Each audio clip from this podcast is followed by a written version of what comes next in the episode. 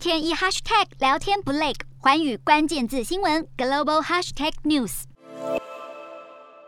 被俘的俄罗斯士兵和家人通话，忍不住掩面痛哭。自从俄罗斯出兵入侵以来，网络上陆续传出俄军俘虏投降的照片或影片，质问他们的身份及出战原因，却得到他们也是被俄罗斯政府欺骗的答案。许多俄罗斯大兵声称，他们以为只是要到边境进行训练，没有想到是要入侵乌克兰。俄国成年男性有义务服一年兵役，但战斗主力还是职业军人。义务役新兵根据俄国法律不能参加战斗任务，但俄罗斯军中人权团体俄国士兵母亲委员会联盟表示，有大量义务役男突然被调转部队，与家人失去联系。经过比对和访查后，才发现他们是被抓去乌克兰非法充军。乌克兰内政部设立了寻找家人 Telegram 频道，提供战俘的资讯，并开设热线，让这些士兵的父母知道自己孩子的生死和下落。乌克兰国防部二号也向俄罗斯妈妈们喊话，邀请他们亲自到首都基辅把孩子领回家，显然是要让莫斯科难堪。乌克兰总统泽伦斯基说，许多敌军士兵像困惑的孩子，被莫斯科领导人利用了。他向俄军喊话，要他们放下武器，不要让更多人牺牲于无谓的战争。